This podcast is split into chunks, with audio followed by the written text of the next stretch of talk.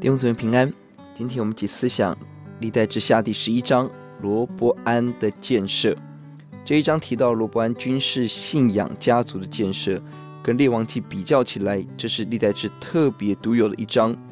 这里强调，当罗伯安遵行神的旨意，神给他的强盛，而与下一章十二章离弃神做对比。这面从这边从正面解读王做的事，但也隐含对王负面的批判。一到四节，他组织了十八万北伐大军，要完成统一大业。但当神说话的时候，百姓顺服，王也顺服。正面说是顺服神，但负面是他是被迫放弃，而不是主动遵行神的话语。五到十二节是军事的建设，在各处有坚固城，有军长，有粮食，民心归向。十二节城市极其坚固。讽刺的是，下一章十二章第四节。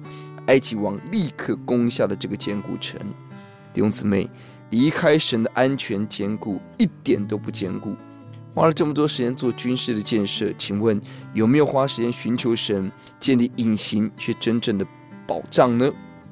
十三到十七节，信建设，全国的祭司立位人立定心意要寻求神的以色列人都归向罗伯安，这些近前的影响，十七节王也遵行。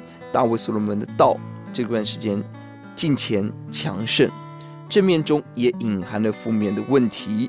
第一，他的信仰成功是因着北国耶罗伯安的失败，而不是他主动寻求。第二，只有三年，三年一过，一旦强盛就忘了自己是谁。第三，经文并不是说三年他遵行神的道，他是遵行大卫和所罗门的道，他跟神只有间接的关系。表面的形式，没有大卫对神的爱，没有所罗门亲眼见主，只有形式的信仰，很危险。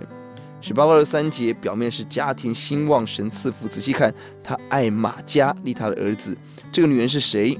十五章十六节点名指着他骂，因为他把亚瑟拉带到这个国家，三代来拜亚瑟拉王。爱这个恨神的马家，立他儿子为王，把国家带到极大的黑暗中。神怜悯我们，我们一起低头来祷告。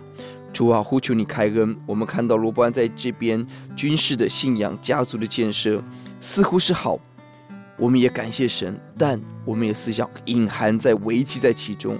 主，求你帮助我们，不依靠我们自己的坚固，我们也靠神的坚固。欧，主啊，让我们不单是表面跟随，我们真实的要遵行你的道。欧，主啊，不单家庭兴旺，主啊，我们真的要爱那个爱你的人。求主教我们，奉主的名，阿门。